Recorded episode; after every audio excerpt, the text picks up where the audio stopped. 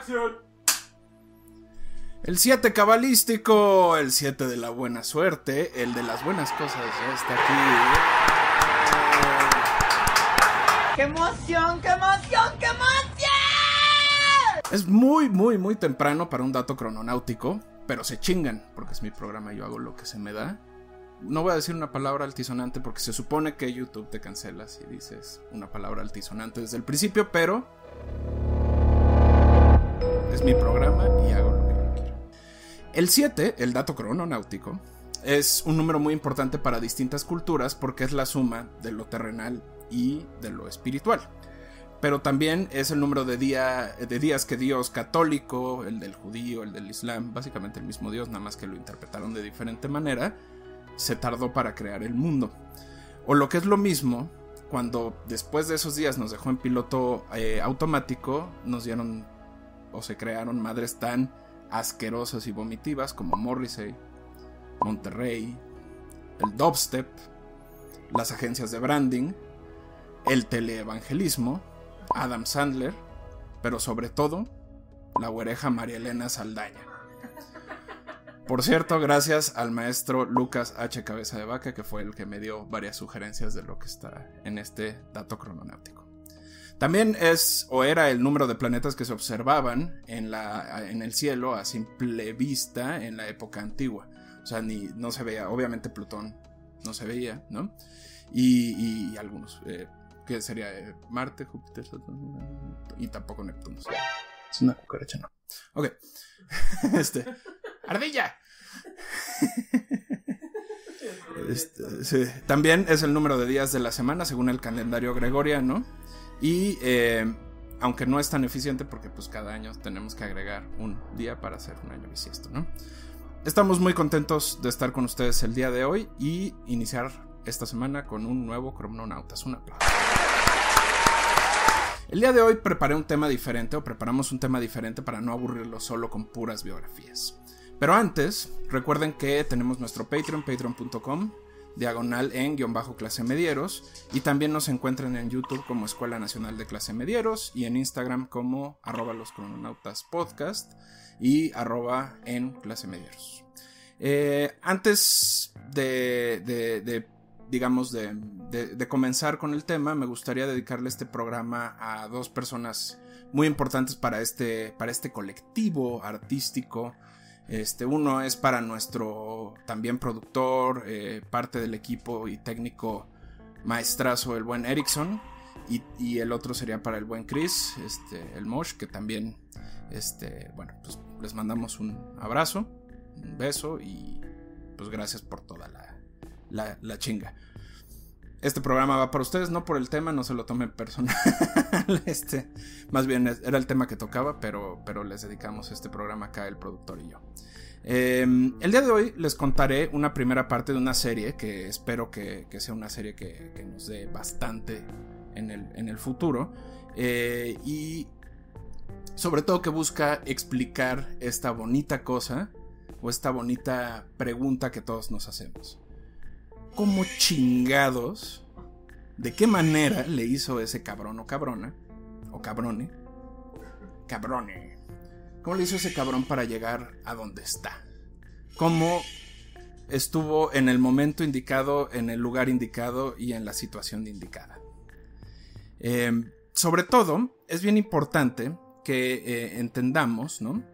Que todo lo que nosotros estamos planteando aquí son investigaciones que se hicieron por terceros, ¿no? Eh, las fuentes que consultamos son de historiadores, de politólogos, de gente que plantea estas teorías, pero no necesariamente reflejan nuestra postura ni por las, digamos, este, ideas alrededor de esas prácticas, ni por el tipo de, de prácticas en sí mismas, ¿no? Entonces, lo que básicamente les quiero decir es que Crononautas, Escuela Nacional de Clase Medieros, se deslinda por completo de la investigación de estas personas. Tengo miedo, tengo miedo, tengo miedo, tengo miedo, tengo miedo, tengo miedo. Pero nos vayan a chingar, dices. No nos vayan a sí, no, no, no, o sea, este bueno, uno, uno ya está muerto y a la otra no le han avisado, pero por lo que sea, no lo hagan, ¿no? Este, ¿qué está en el fondo de todas estas historias? Obviamente está lo humano.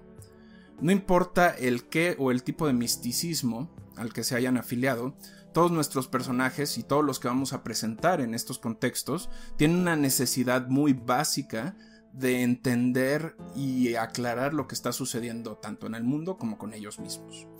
En la búsqueda de respuestas y después en las soluciones es la que llevó a muchas de estas personas a afiliarse o utilizar el misticismo como una herramienta dentro de la política. También es certeza dentro de un mundo incierto, iluminación, una señal, algo que te permite tomar decisiones o que te permitiera tomar decisiones más allá de la intuición. Y sobre todo, en muchos casos también tenía que ver con defenderse con un contexto que podría ser muy agresivo para ellos. Sin más que decir, nos adentraremos al hermoso mundo de la política y el misticismo.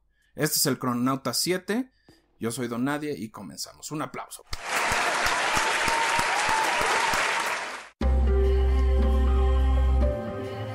Crononautas.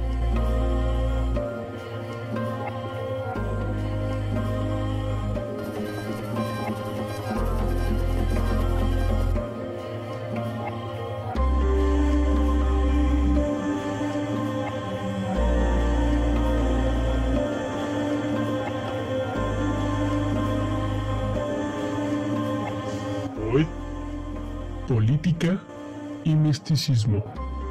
Parte 1. Capítulo 1.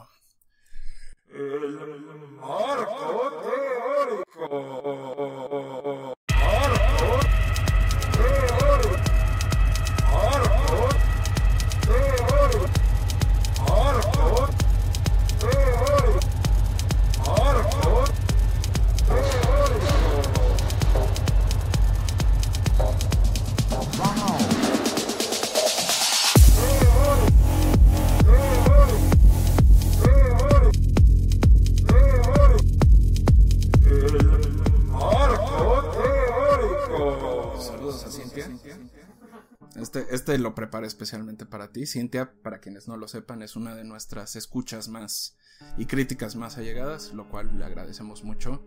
Entonces, este, este marco teórico va dedicado para ti. Para los navegantes de la antigüedad, tener una luz del norte o una idea de hacia dónde iban les permitía tener como referencia de a cómo y de qué manera tomar decisiones cuando estaban navegando. La estrella o la luz del norte, la estrella polar, se le llamaba así porque era de las pocas estrellas que a pesar del movimiento gravitacional de la Tierra podía mantener como cierta coherencia de que estaba siempre hacia el norte, ¿no? Obviamente, como su nombre lo dice. Y antes de las brújulas, la estrella del norte funcionaba en la cartografía de los navegantes para poder saber hacia dónde ir y cómo, y, cómo navegar. Un poco el misticismo y la idea del misticismo tenía eh, esta idea o tiene este, este, esta función. Pero primero y antes de, de entrarle de lleno a los casos, ¿qué es el misticismo? Para los investigadores de este programa, que son muchos, entre ellos Baltasar el Chupacabras, que lo van a conocer. Si ya vieron la, la, los reels y las historias, ya lo conocen, y si no, lo van a conocer. Es mi nuevo personaje favorito. El misticismo implica todas aquellas prácticas religiosas, espirituales, basadas en mitologías que son utilizadas para entender el mundo, ¿no? Es como me enfrento a algo que veo que está pasando, que me está atacando, con el que interactúo, pero no necesariamente entiendo lo que está pasando. Y aquí hay que ser muy cuidadosos porque evidentemente el método científico y la forma de entender el mundo a través del método científico es muy moderno, es algo mucho más del, del, del digamos, de los siglos eh, 14, 15 en adelante. Pensemos que todos los humanos que estuvieron antes o predecedieron esta, a esta etapa tenían que explicar también el mundo y no tenían las herramientas, digamos, eh, científicas para hacerlo. Entonces lo que es interesante es que este entendimiento te permitía decidir y avanzar, pero además protegerte. La mitología, el misticismo es en sí mismo una construcción de la realidad existente o una interpretación de lo que sucede en el mismo, pero lo interesante es que siempre está contenida por personajes, acciones, hechos y cosas que te ayudan a entender esta situación. Dios mío, si estás ahí, mándame una señal. ¡Mándame una puta! ¡Milagro! ¡Milagro! ¡Milagro! ¡Milagro! Una vez que el ser humano comienza a ser racional y empieza a ser consciente de que formaba parte de un mundo, de un entorno con pajaritos y con otras, con otras muchas cosas como como Alfredo Adame y Ricardo Anaya, eh, empieza también a tratar de entender y describir la razón por la que ahí estaban. Entonces, es por eso que por miles de años se pensó que muchos de los fenómenos naturales de sonido de la Tierra eran en realidad dioses o deidades que manipulaban ese elemento o algún grupo de elementos a su capricho, ¿no? Eso sí que es místico, compadre. Y lo que estaba, lo que es interesante de esta interpretación es que justamente la primera interpretación es pensar en las deidades como algo similar a, uno, con las características, emociones y pensamientos que tiene uno, ¿no? Y esa es como la, la primera parte de la, de la construcción de las religiones y de cómo las religiones contenían una diversidad de personajes que tenían una batalla continua por dominar o controlar a la gente. Es en este tiempo también que la gente y el ser humano pensaba que era el centro de lo que sucedía alrededor, ¿no? Y es esta lógica muy infantil de que somos todos este el centro de la Tierra y que la Tierra funciona alrededor de nosotros. Sorpresa, sorpresa, señores. Al mundo no le importas, a nadie le importas. Shut the fuck up. Shut the fuck up.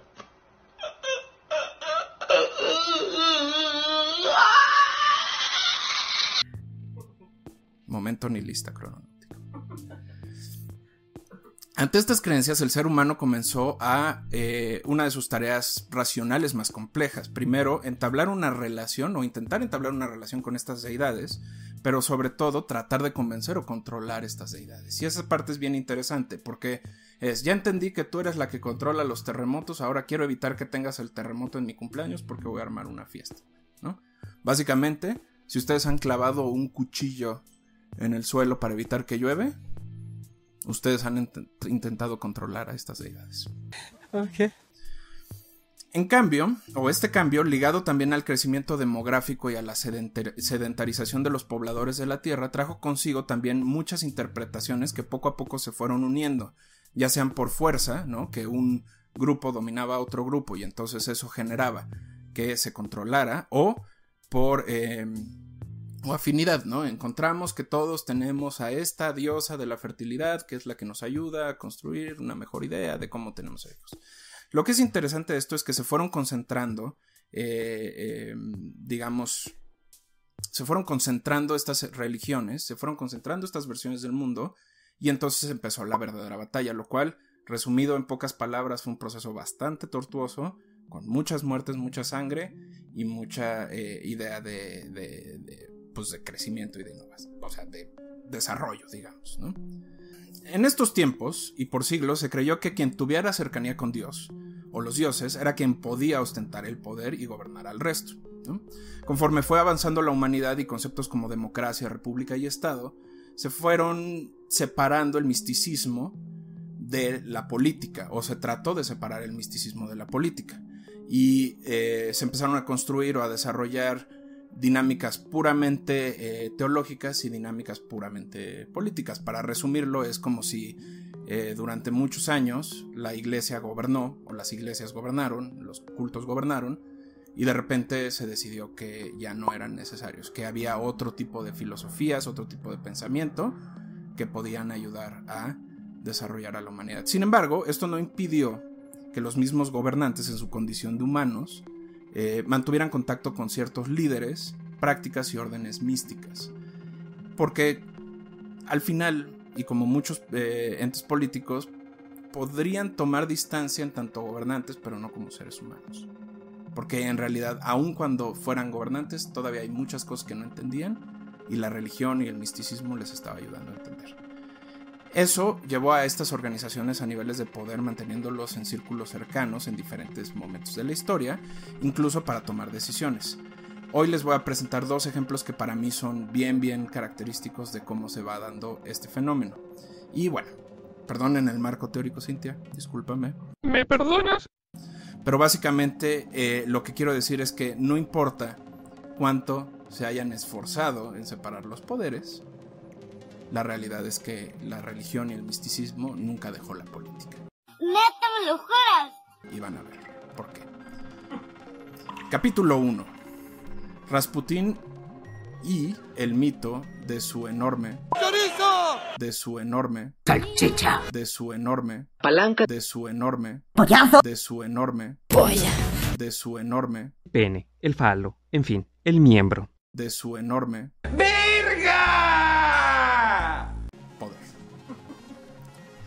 La historia de Rasputin está llena de eh, inconsistencias y creencias míticas, como todo lo que presentamos en este programa. Es un personaje que ha sido demonizado tanto por la vieja nobleza rusa, como por los curas ortodoxos de la época y los actuales, como por los bolcheviques, socialistas y mencheviques y sus posteriores gobernantes. Pero como una buena cruda, de esas que te pegan cuando te acabas de poner una peda de esas machines, su imagen, mito e historia ha perdurado durante un siglo y sigue siendo materia de discusión. ¿Por qué tiene tanta relevancia? Porque pareciera que con muy pocos elementos, tanto cognitivos, mentales, capacidades políticas, logró un montón de cosas. Y lo que es interesante es que eh, al- algo de lo que no se habla mucho cuando se habla de Rasputin es que de haberse mantenido en el poder y de no haber eh, pasado lo que pasó, que ahorita se los voy a contar, Rasputin probablemente hubiera terminado eh, acelerando los procesos de fascismo en Europa.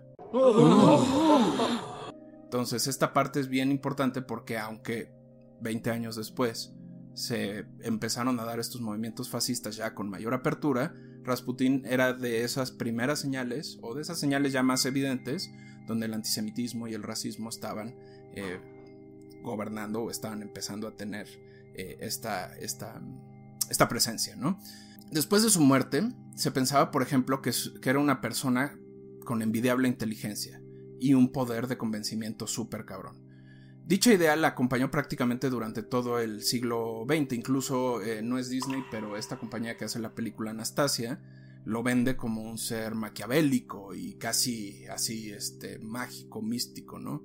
Eh, eh, sin embargo, la realidad es que eh, la astucia y el conocimiento sobre las artes oscuras sería su principal base de, de vida y sobre todo era un empirista súper logrado, era una persona que tenía la capacidad de trasladar su conocimiento de vida y su experiencia a lo que decía y a lo que hacía, o sea, era, a pesar de que era muy eh, lerdo en términos de educación, era muy astuto en cómo usar esa, esa, esa, esa, esa información, ¿no? Como todo en la vida, la realidad es que fueron los eventos y el estar en el momento correcto y en el lugar correcto lo que haría que fuera un personaje fundamental en la historia de la Rusia moderna. Grigory Yefimovic Rasputin era en un inicio un campesino pobre del norte de Siberia. Durante esos años se dedicó a la vida de campo y a tener una familia. De hecho, tuvo siete hijos y de esos siete hijos sobrevivieron tres. No se encontraron registros de algún tipo de formación educativa y de hecho se sabe que era semianalfabeta, que apenas podía leer y podía eh, escribir. Pero qué tal coger. Pero qué tal... eh, hay ciertos talentos que son me- me- mejor apreciados que otros. Vamos a ver, ¿qué hace que tú moles tanto aparte de estas entradas triunfales? Primero la metralleta. La porque- metralleta. Entonces la metralleta nos hacemos una idea de cómo eres en la cama. Yo creo que sí. Bueno, pues venga. A ver, ¿qué es la metralleta? Bueno, para vosotras, niñas. A ver. Así me tiene una hora, ¿eh? Pero si pareces el de Duracell. Esa fue su vida durante muchos años, ¿no? Pocas personas saben con exactitud qué fue lo que dijo, ok, ya tengo siete hijos, ya, soy- ya me harté de ser campesino, ahora me voy a dedicar a, a- a tener una vida espiritual. Como cualquier trabajador de campo, Rasputín tenía una vida religiosa común y participaba en la comunidad con la iglesia local, pero no era en realidad algo así que él apreciara o llevara a, todos lados, ¿no? Fue hasta 1986 que decide comenzar a investigar un poco más y a meterse un poco más con los, con los padres y con los sacerdotes.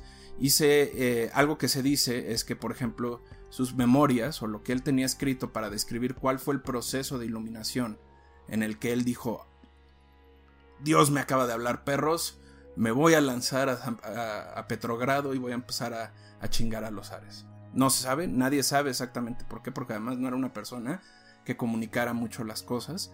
Y lo que está interesante aquí es que eh, cuando los bolcheviques encuentran los manuscritos, los queman, ¿no? Dicen, este güey no puede ser un este no puede ser un héroe famoso, no puede ser alguien de que se agarre la gente, sobre todo la iglesia. Sin embargo, esta llamada divina que había tenido fue, no era lo suficientemente fuerte para hacerlo aprenderse las escrituras. Entre comillas, era medio idiota para leer. Sí. Leer. Eso, leer. Muy bien. Pero bueno, el punto es que em, no, le alcanzaba la cabeza y, la, y pues ya estaba, o sea, ya tenía cerca de 33, 34 años. Ya para leer y para aprender le estaba costando muchísimo trabajo y no tenía la disciplina que se necesitaba para ejercer el pensamiento eh, místico. Después eh, de estar en el monasterio de Verjuturi, perdón, mi, eh, ruso no es muy bueno, intentó recibir las enseñanzas de, de dos monjes, Iliodor y Hermógenes, que se desesperaron le dijeron, cabrón, eres un imbécil, eres un bruto, no sabes hacer nada. El que sí lo ayudó fue un padre, eh, que era un padre más eh, místico, eh, un padre menos rudo, que es el padre Macari. El padre Macari diría, bueno, o sea, no tienes la capacidad para desarrollar el pensamiento místico necesario para aprenderte las escrituras, pero te voy a enseñar a pensar y a ser crítico. Y ahí es donde, cuando Rasputín realmente sintió que su rol en el mundo estaba claro. Y ahí fue donde diría la siguiente frase. Aunque leí mucho, ser sacerdote, ser sacerdote, implica mucho estudio y meditación. Y mi cabeza y sus pensamientos son como pájaros. Van de un lado al otro y yo sé que no los puedo evitar. Órale, qué fuerte, qué fuerte, carnal. ¿No? Entonces, lo que nos deja esta frase que está bien interesante es justo eso, ¿no? El mismo eh, Rasputin reconocía en sí mismo la capacidad de, pues justo, crear y generar conciencia, ¿no? Y eso estaba, estaba interesante. Durante esos años se hizo de un nombre en la región y más hacia la capital, y más que un padre o sacerdote, la gente lo veía como un curandero, como un místico que, eh, al que podías acudir en situaciones extremas. ¿Cuáles serían una situación extrema? Un amarre, este, un agua de calzón. El punto es que este, se empezó a hacer de un nombre y fue cuando la zarina, Alexandra, esposa de Nicolás II, lo llamaría para atender a su hijo heredero al trono que, eh, que vivía con hemofilia desde 1904.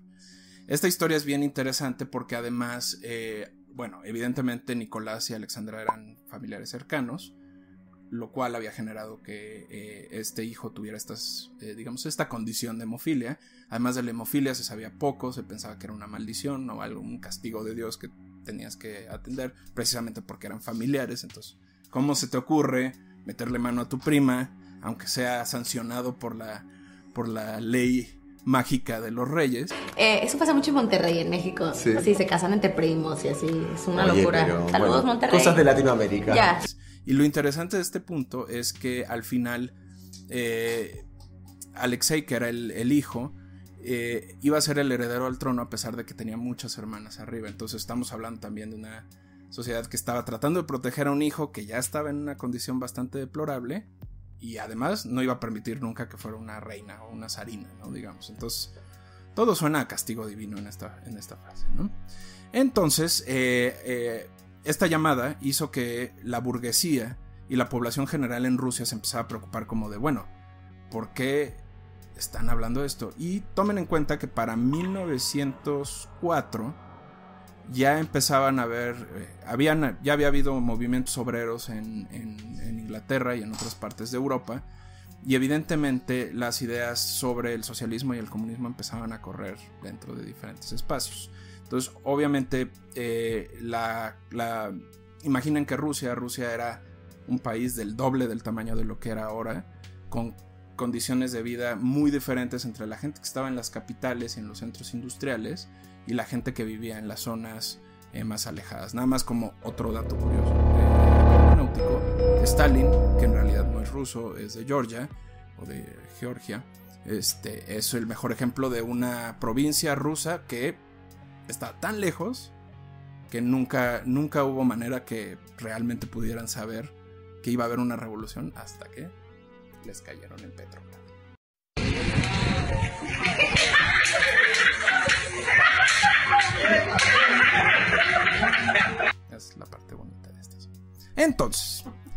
Recordemos, eh, eh, también se empezaba a acercar la tensión entre Alemania y, y, el resto de Europa estaba muy fuerte, sobre todo contra Inglaterra, y se acercaba peligrosamente la Primera Guerra Mundial. ¿no? Entonces era más complicado todavía explicar la existencia de una, de una monarquía en Rusia con estos grados de desigualdad.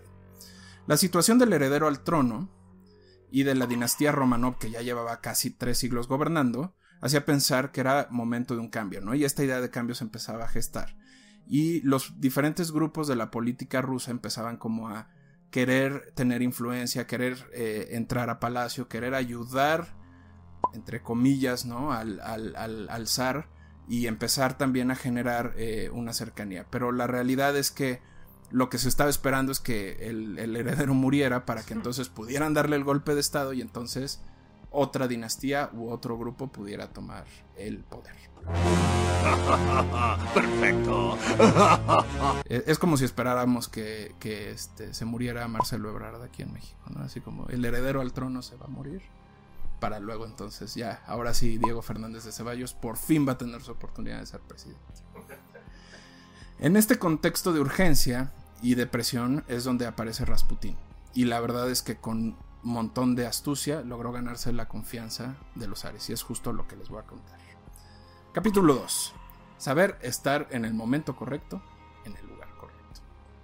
En un inicio, en el primer acercamiento que tuvo las, eh, las, las pero vas a hacer una de las estrellitas, una de las uh, estrellitas, estrellitas, uh, estrellitas, superstars engreídas. Capítulo 2. Saber estar en el momento correcto y en el lugar correcto. En un inicio, en el primer acercamiento que tuvo la zarina y su hijo, eh, Rasputín le quitó a este último el ácido acetalicílico o la aspirina. La razón de esto es que eh, Rasputin no creía en los medicamentos, de hecho no creía en la medicina tradicional, pero la realidad es que fue este, mucha suerte porque justo el ácido acetalicílico se estaba usando para bajarle los dolores al niño, pero también le estaba licuando la sangre, lo cual hacía que tuviera muchísimas más este, eh, hemorragias, ¿no? Entonces, al quitárselo y al reducirse las hemorragias, eh, la gente empezó a sospechar que la magia de Rasputin estaba pensando, ¿no? Entonces, Rasputin además se sentaba todos los días, tres veces al día, a rezar al lado de, de, Alexei. Y eso eh, ayudaba a que también otro fenómeno que ahora se sabe que ayuda con el tratamiento de la hemofilia, que es el mantener al paciente tranquilo. Porque al generar adrenalina, tus flujos sanguíneos se aceleran y entonces eso genera que tengas derrames.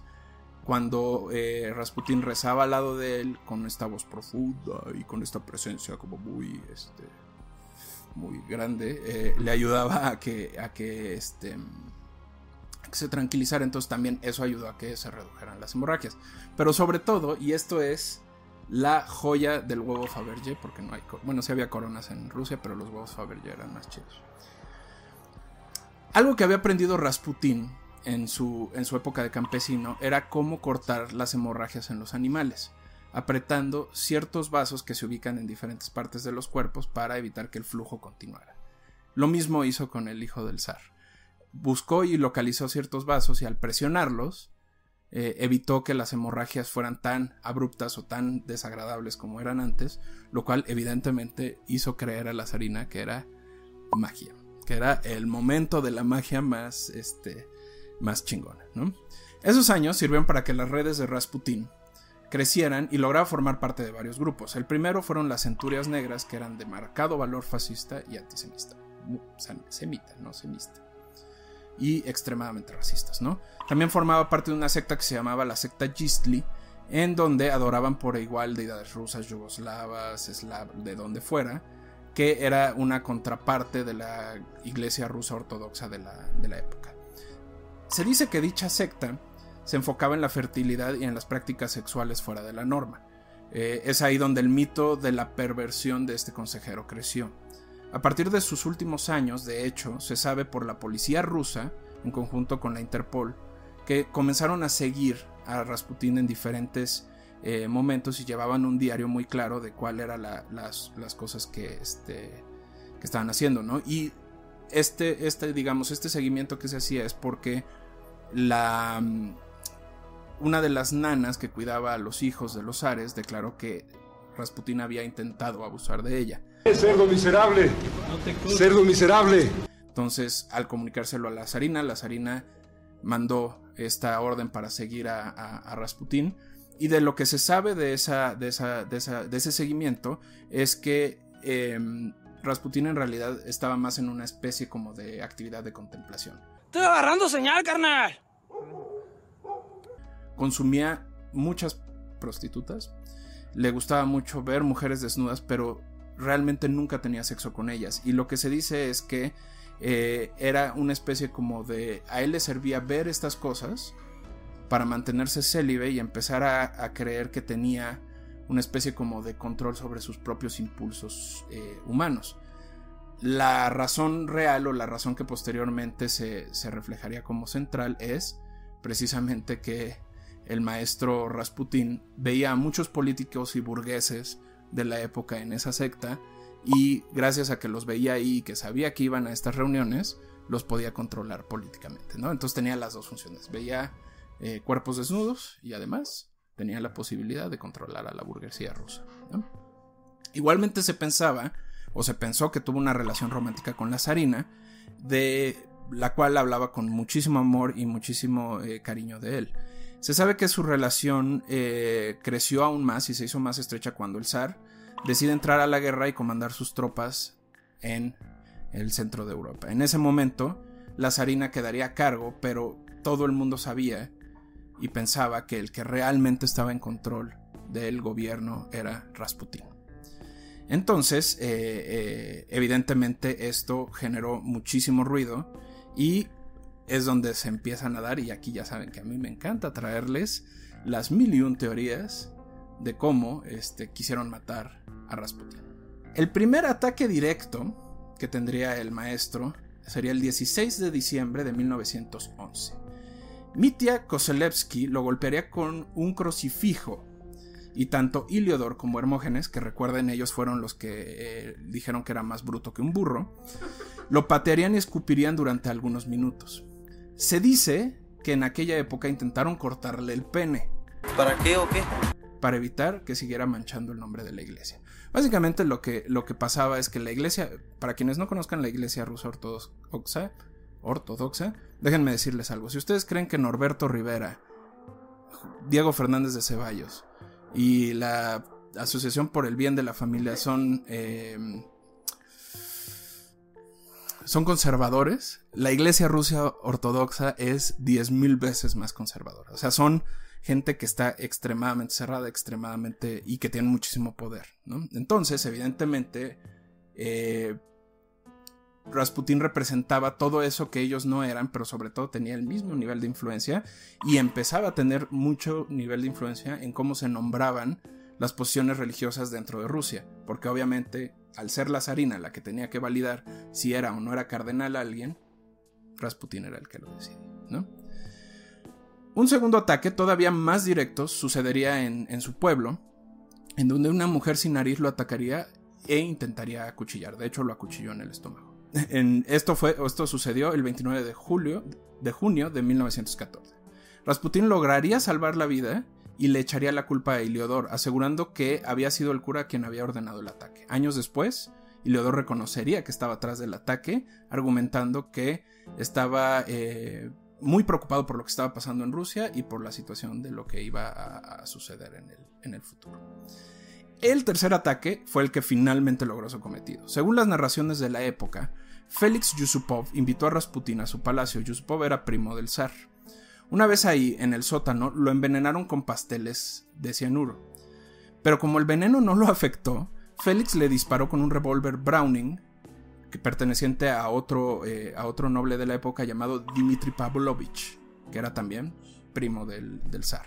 Eh, algo que es bien interesante y que es un dato muy curioso de esta situación es que Rasputin tenía, no se sabe exactamente qué sustancia tomaba, pero siempre que iba a comer a un lugar donde no se sentía 100% seguro de lo que iba a comer, tomaba una especie como de antídoto al cianuro, porque sabía que era una de las técnicas básicas para matar gente en, en, la, esa época, ¿no? Entonces se dice que se tomó varias, este, varias cosas para evitar que el cianuro fuera el que le le pegara y de hecho le, le funcionó.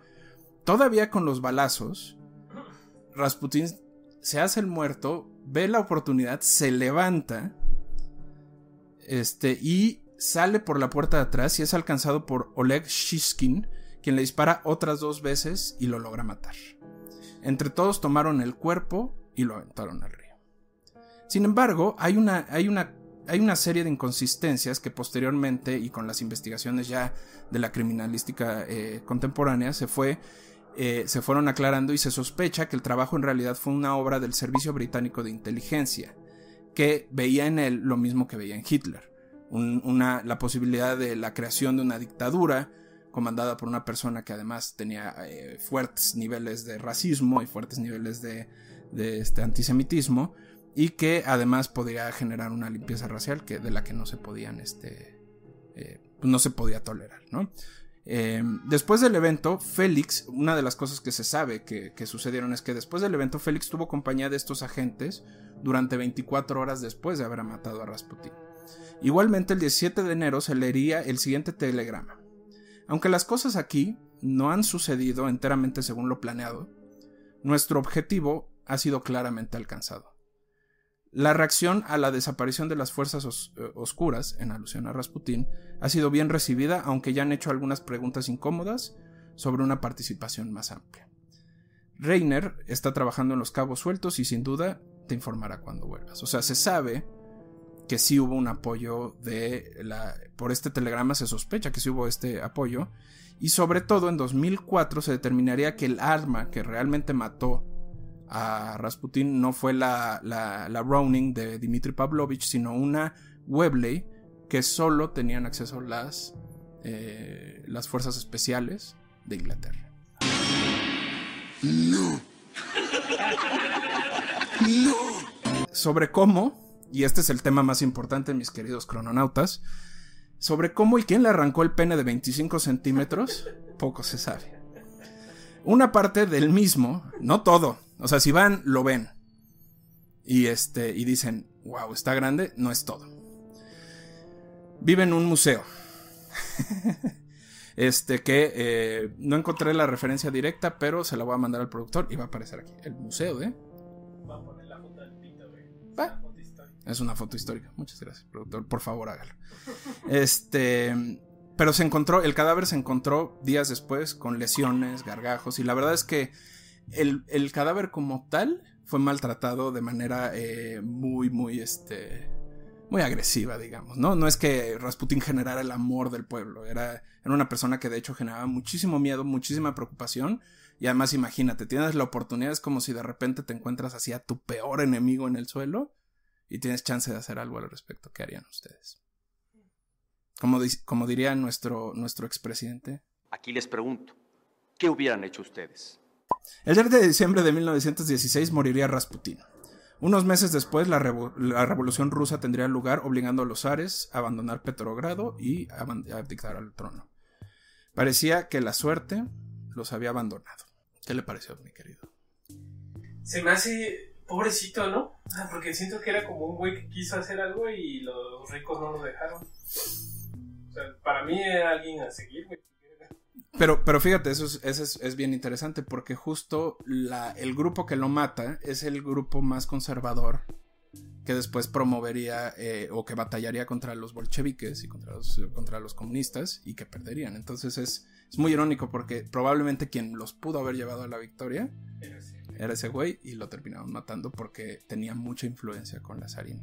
Entonces, Creo que eran pedos de ricos. pedo de privilegiados.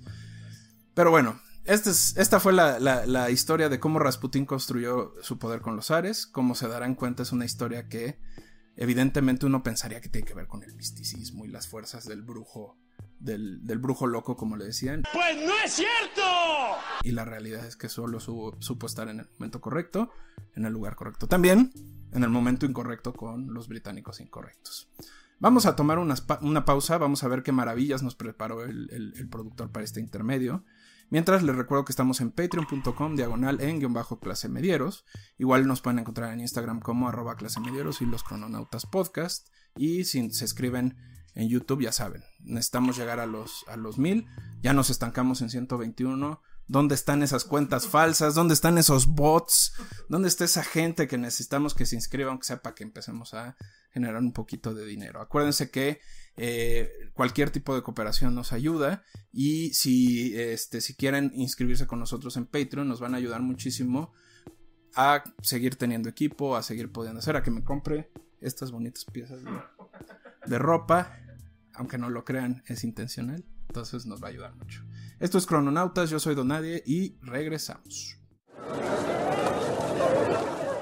Intermedio clase mediero. ¿Quién es ese Pokémon? ¡Es Pikachu! Clase Medieros presenta Datos curiosos con Kotae-chan. ¡Oni-chan! ¡Oni-chan! Hola, amiguitos. ¿Sabían que Carrie Fisher, mejor conocida como la princesa Leia, le envió un paquete que contenía una lengua de vaca a un productor que había abusado de una amiga suya? Pero... ¿Qué decía la nota? Oficinas principales de Sony.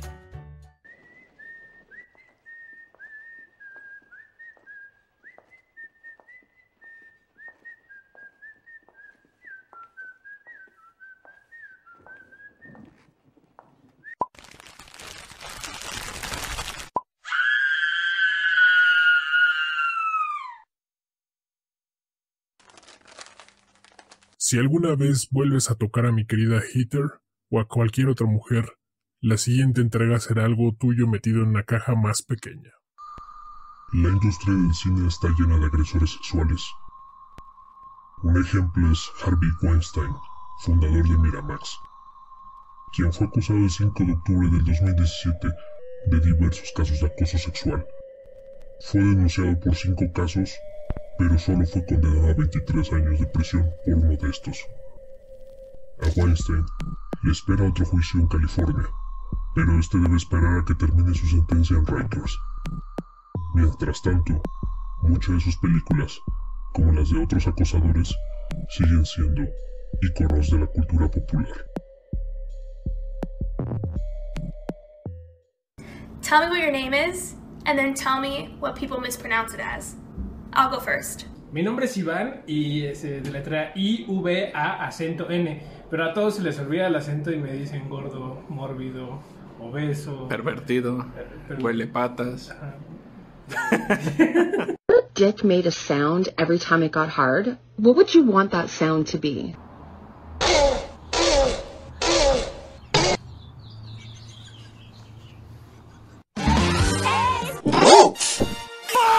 Pero ya vean curling, maldita sea. Fin del intermedio.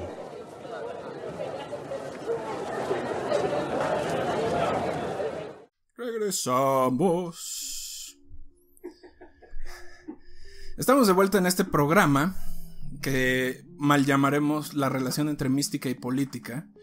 Este, y ahora lo que vamos a hacer es vamos a viajar de regreso a México con un personaje que ha definido mucha de la política de los últimos 40 años. Chespirito. Exactamente. Este. Sí, Chespirito. Capítulo 3. Yo, si solo quería ser una secretaria. Conocida como la maestra, este personaje es uno de los personajes más poderosos de la política contemporánea mexicana y ha tenido mucho poder y mucho control sobre los últimos cinco presidentes de la República. Por cierto, les recomiendo que revisen el libro Los Brujos del Poder, que es donde va a ser buena parte de esta investigación sobre la maestra Elba Esther Gordillo. ¡Ay, qué miedo! ¡Yo me voy! ¿Esa te da mello? El caso de la maestra es un poco menos complejo, o por lo menos así parecería, pero es igual de interesante. Mucho se dice y se habla de ella, y en el como en el caso de Rasputin hay muchos mitos. Pero antes de contar un poco sobre su relación con el poder, el misticismo, me gustaría contarles cómo llegó a ser quien es y el camino que debió seguir. Nacida en Comitán, Chiapas, en 1945, el Bester se trasladó al Estado de México, específicamente al municipio de Nezahualcóyotl, donde comenzó su carrera política. Como ella misma di dice, no dijo, eh, las dos están bien dichas, pero dice, le tocó hacer de todo, desde vendedora, cocinera, limpiar cosas, etc. Aunque estudió para ser maestra, sí estuvo en la escuela normal, eh, en realidad nunca ejerció como tal. La que ejercería la vida eh, académica, digamos, sería su madre, que fue maestra rural y posteriormente maestra en las comunidades en Nezahualcóyotl. Su cercanía con su mamá y la cercanía que tendría su mamá con los sindicatos de maestros haría que eh, la maestra fuera reconocida como una, como una actora importante, una actriz importante, actora, es pinche favor, una actriz importante. Una actriz importante y desde muy joven empezó a unirse a estos movimientos, a trabajar dentro del sindicato y ahí es donde conocería a su padrino eh, político, Carlos Jongitud, en los 70 con quien estuvo durante prácticamente, básicamente unos 20, 25 años y donde ocuparía diferentes puestos, incluido tres diputaciones federales, tres senadurías y eh, otro tipo de, espacios. Eh, Sería Carlos de Saavedra de Gortari, en su afán de retomar el control del sindicato de maestros, que la nombraría secretaria general, puesto en el que estuvo 24 años y que valió el reconocimiento de diferentes esferas políticas. Como miembro activo del PRI, formó parte de la coalición que llevó a Roberto Madrazo a ser presidente del mismo y que eh, después o años después se rompería esta relación política debido a que Madrazo básicamente decidió empujar o digamos como obligar su candidatura a la presidencia en el 2006. Eh, el resultado de Madros, de Madros, de Madrazo fue atroz, es que Madrazo y atroz suena muy parecido, cayendo a ser la tercera fuerza política en México. Y se dice que los cerca de 500 mil votos con los que ganaría Felipe Calderón provenían del magisterio. Si ese .56% de la elección provino de ellos o no, poco se sabe. Eh, pero el acercamiento de la maestra con Calderón le permitió extender sus redes dentro del gobierno federal y posteriormente formar su propio partido al ser expulsada del PRI, el partido que ahora se conoce como Nueva Alianza. Entonces, ustedes creen que Calderón tiene derecho a decir cualquier cosa sobre la política actual, ahí está el ejemplo, ¿no? Así como nuestro presidente tiene a Bartlett, el señor tenía a la maestra del Bester Gordillo.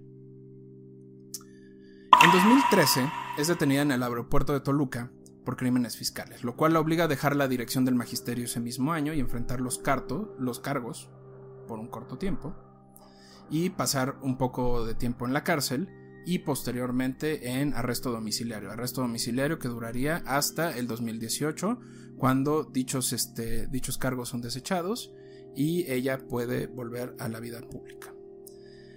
Su vuelta a la vida pública se dio a través del partido Redes Progresistas. Sí, ese partido donde están los luchadores, Alfredo Adame, futbolistas, actores, etcétera, etcétera. Entonces, la pura crema innata de la política. Capítulo 4. No es suerte si lo deseas con la suficiente fuerza. La llegada de la maestra al liderazgo político del sindicato fue visto como un movimiento político emanado de Carlos Salinas, que buscó eh, a la persona literalmente más improbable para sacar a un enemigo político, crítico del sistema neoliberal y posible contendiente que era Carlos Jongitud eh, Barrios. Recordemos que desde la época de Miguel de la Madrid, en México, comenzó un proyecto neoliberal de privatización de distintas industrias paraestatales, cuestión que en el imaginario del líder sindical de Carlos implicaría también a la educación pública y, por lo tanto, la eliminación del sindicato de maestros. Así que cuando Salinas llega al poder, con la bendición de Miguel de la Madrid, eh, diezmado, eh, un poco hasta, hasta golpeado, porque pues ya saben ustedes, se, dice que hubo un fraude en esa, en esa época, ¿no? Este, varios líderes locales y sindicales deciden hacer frente a Salinas y decirle, oye, Bájale de huevos, güey, bájale, bájale de huevos. Tienes que negociar con nosotros. En menos de un año, Salinas había alienado a prácticamente todos y Jongitud fue uno de los pocos que quedaba. Sin mucho apoyo de otros miembros del partido, este renuncia y antes de poder proponer a alguien, Salinas decide que la maestra es la que debe de tomar el poder y que lo haría de forma temporal. ¿no? Y fue como, sí, sí, sí, ustedes se hagan sus elecciones, está muy chido, pero miren, les voy a dejar esta muñequita aquí, ¿no? Esta persona, y ahí me avisan cómo les va. Evidentemente, a pesar de que hubo elecciones durante, esos, eh, durante esas épocas, el liderazgo temporal se extendió a 24 años. ¡Ah, Ahora sí me saliste más cabrón que bonito. Lo cual levanta la pregunta, ¿cómo chingados le hizo para mantener ese poder y amasar ese, esa cantidad de recursos y de formas para, este, para lograrlo? Para algunos analistas políticos, el poder de la maestra está en el convencimiento. Quien se ha acercado a ella sabe que el conocimiento y capacidad de negociación que tiene es la que la ha llevado a estos lugares. Y se sabe que desde niña ella participó en diversos eh, concursos de oratoria y de expresión. Entonces siempre había sido, muy a pesar de lo que nos muestra eh, su, su, video clásico de la, de la este, pandemia del AH1N2352. Sean oportunamente vacunados contra la influencia AHLNL ante el posible rebrote que sucedería durante los meses invernales. Parece ser que era muy buena hablando en público. Hay otros que consideran que el dinero y el acceso a la información fue lo que la hizo realmente intocable, es decir, sabe mucho de muchas eh, personas dentro y fuera del Estado. Se sabe que la maestra invertía muchísimo dinero en investigar a sus amigos y sus enemigos políticos.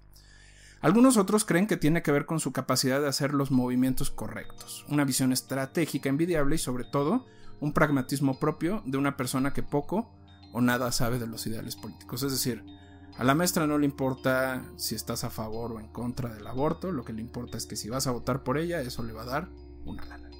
Sin embargo, como ustedes saben, en este programa tenemos una cuarta. Prepárense, porque aquí se pone interesante el asunto y es donde mucha gente cree que el poder de la maestra está asociado al misticismo, la brujería y el un, ejemplo, un ejemplo narrado por uno de sus eh, colaboradores en la época de Cedillo versa en los siguientes. Al parecer, eh, Cedillo, muy en la tradición de Salinas, buscaba demeritar el poder del sindicato a partir de un cambio de liderazgo. Este cambio de liderazgo también era pedido y pretendido por los viejos líderes sindicales que ya estaban hartos de la actitud de la maestra. La maestra, para quienes han trabajado con ella, es una persona que es sumamente temperamental, ruda, directa y que además siempre se sale con la suya. Entonces, muchos de los liderazgos regionales estaban hasta la madre de esto y necesitaban un liderazgo más, eh, pues más en el estilo tradicional del sindicalismo mexicano, que es pues, gordo.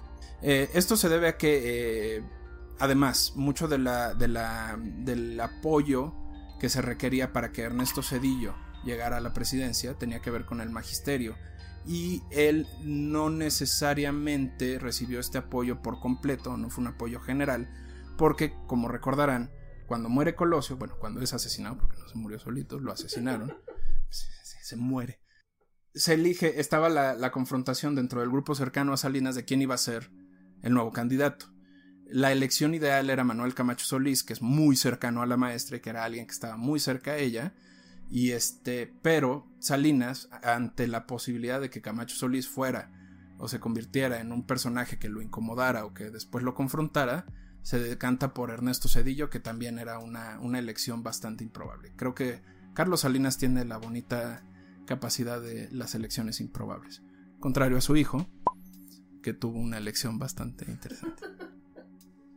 El punto es que al mandar a Manuel Camacho Solís a, resolver o a ayudar en las negociaciones de paz con Chiapas, con el Ejército Zapatista de Liberación Nacional, básicamente lo que Salinas hizo fue quitarlo del camino y dejar a Cedillo Franco para la presidencia.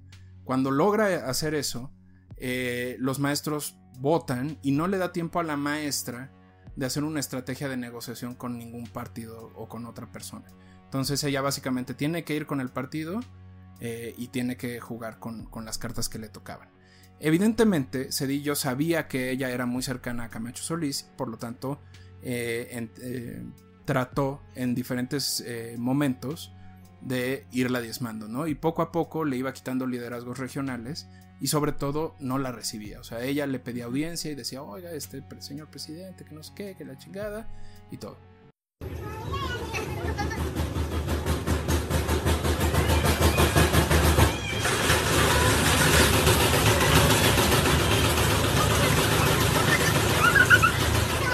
¿Cuál era la manera en la que Cedillo iba a, chingarse a los sindicatos? Básicamente auditando tanto a la gente dentro como a la gente eh, allegada a la maestra. Evidentemente, ustedes que se imaginan que se iban a encontrar, ¿no?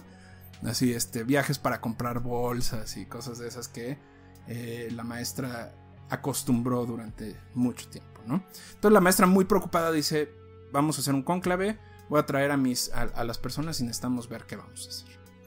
Uno pensaría, ¿no?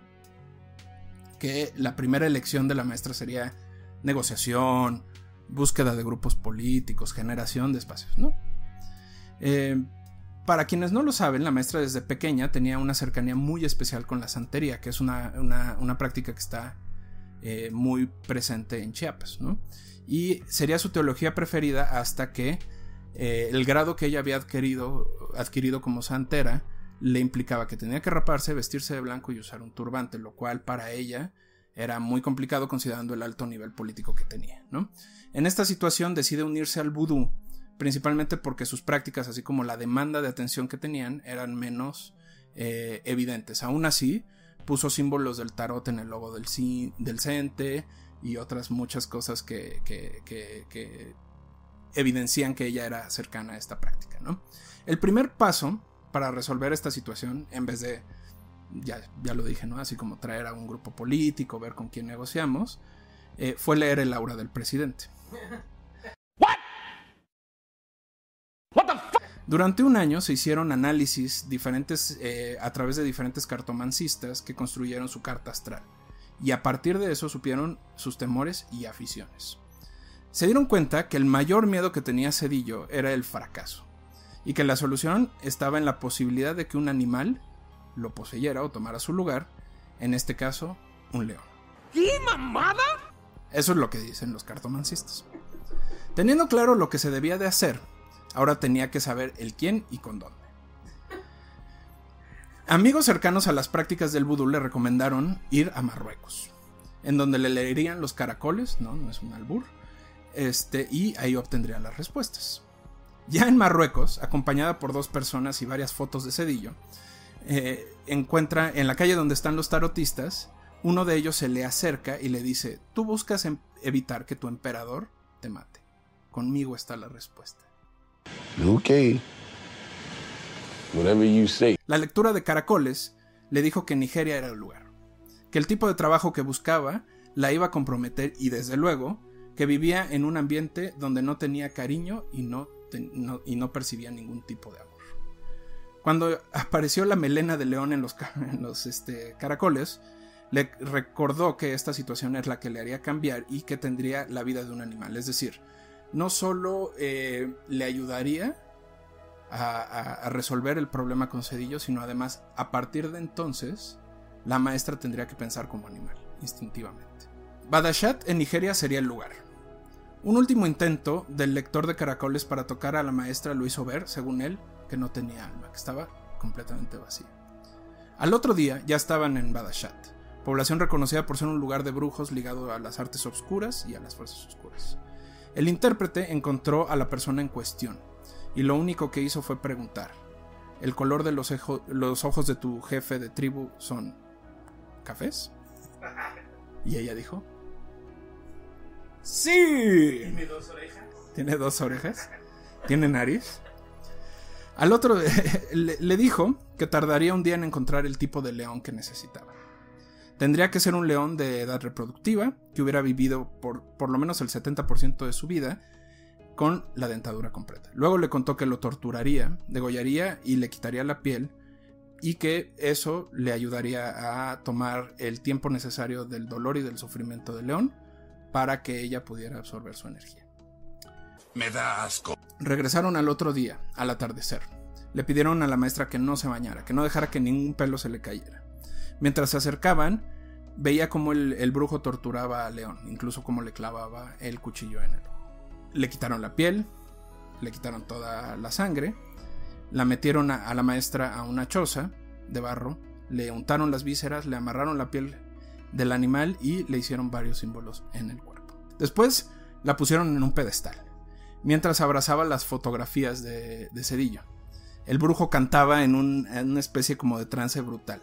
Para que sepan el brujo, la primera descripción que da el- la persona que fue con ella es que era un brujo así viejito, sin dientes, este todo, y con muy poca energía, que apenas se podía levantar. Y que cuando estaba en el trance para, para atender a la maestra estaba completamente loco, ¿no? Bailando y cantando y completamente así, fuera de sí. Cuando despertó, la maestra intentó quitarse la piel, estaba muy espantada y empezó a rezar. Y el brujo se empezó a burlar de ella y le dijo, no, no, no, no, a ver, le pasó unas hierbas en la cara y la maestra se volvió a desmayar y se volvió a dormir. Mientras estaba dormida, los, los ayudantes del brujo le seguían untando el lodo y las vísceras y todo lo que estaba alrededor de ella para que siguiera como absorbiendo toda la, la energía de León. ¿no? Cuando terminó y se levantó y ya no tuvo este, esta actitud tan agresiva, eh, el brujo le dijo, tienes que mantener tu, este, la piel durante un día y una vez que, que lo tengas te bañas, te lo quitas y todo habrá desaparecido.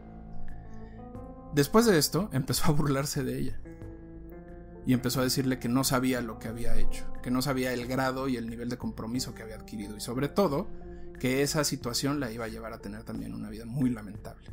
La maestra no le importó, le dijo, Me vale verga, puñetón, me vale verga, todo pendejo. a mí me da exactamente lo mismo, gracias. Al otro día recibió una llamada de la secretaria personal del presidente y le dijo que lo quería ver, que la quería ver. Ay, güey. ¿Cuál fue el costo? No se sabe, o no se sabe con exactitud científica, pero se sabe que eh, su nieto favorito murió al poco tiempo degollado en las puertas de un elevador en, su, en uno de sus departamentos. Razón por la cual muchos de sus familiares decidieron tomar distancia de ella. La realidad es que esto no ha detenido a la maestra en- hasta el día de hoy y durante los últimos años ha mantenido una cercanía envidiable con todos los presidentes, no importa del partido o del grupo al que pertenezca. Quienes trabajan con ella saben que mantiene dichas prácticas y aunque son mucho más comunes, en momento de duda siempre decide ir y aplicarlas, ¿no? En lugar de, vuelvo a lo mismo, ¿no? Va- Vamos a traer expertos, todo, no. Ella decide cómo y de qué manera este, hacerlo a partir de veladoras, cartas y otros elementos. Así que se puede asumir que al día de hoy la maestra sigue utilizando y tomando decisiones con este caso. Otra de, las, de los costos que se puede decir que tuvo y que eso explicaría por qué lo tomó con tanta tranquilidad es el encierro. ¿no? Ella sabía que como ahora es un espíritu animal, tenerla eh, guardada era parte del proceso que tenía que vivir a partir de quitarse a Cedillo de encima. ¿Qué tal, eh? Perro. Me dejaste con el ojo cuadrado. Bueno, esperemos eh, les haya gustado esta primera parte de muchas sobre la relación que tiene la mística y la, y la política. Eh, ya estamos investigando otros casos, por ejemplo el, ej- el caso del, del expresidente Madero. Eh, hay varios casos también, parece ser que el PRD es un panal de, de gente que se, que se, este, que se dedica a, eh, a asociarse con, este tipo de prácticas. Y bueno, mientras, si ustedes conocen algún caso o quieren que platiquemos de algún caso, eh, con mucho gusto hacemos la investigación para que lo, eh, lo tengan. Y me gustaría la recomendación. Ay, qué pendejo, no preparé. Ya saben que aquí nos encanta eh, recomendarles algunas eh, cosas. Por cierto, el playlist ya está arriba, ya lo, lo- subí. Este, le voy a pasar el link al, al- productor. Eh, está, está bastante cotorro porque elegí algunas can- Obviamente no les puse todos los discos porque entonces serían como 40 horas de música. Y lo que, lo que hicimos fue ponerles el capítulo y las recomendaciones muy puntuales o las canciones que yo creo que valen la pena de esos discos para acompañarlos mientras lo. Entonces, eh, evidentemente hoy no, no, este, no va a haber recomendación musical, pero sí tenemos este maravilloso libro que además explica, es un libro de sociología, que explica también cómo el, eh, se llama The Black Arts o las artes ocultas en español, de, de Cavendish, que eh, es, es una persona bastante respetable, pero lo que está interesante es cómo se construyen los conceptos alrededor de la magia y cómo la magia puede decidir y definir muchas de las acciones y de las decisiones que tomamos como seres humanos. Entonces, les recomiendo mucho este libro, la verdad es que eh, vale, vale bastante la pena. Y pues nada, eh, este ha sido el, el 7 de la suerte, por eso me atreví a hablar de estos temas. Eh, espero les haya gustado y bueno, les recuerdo que estamos en Patreon, patreon.com diagonal en guion bajos clase medieros. También en YouTube nos escuelan, como encuentran. No, nos encuentran como Escuela Nacional de Clase Medieros. Y en Instagram a arroba los crononautas podcast o arroba en guion bajo clase medieros. Ahí estamos todos.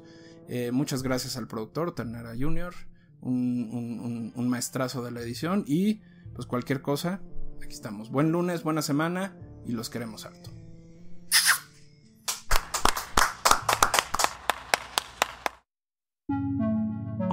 astronautas.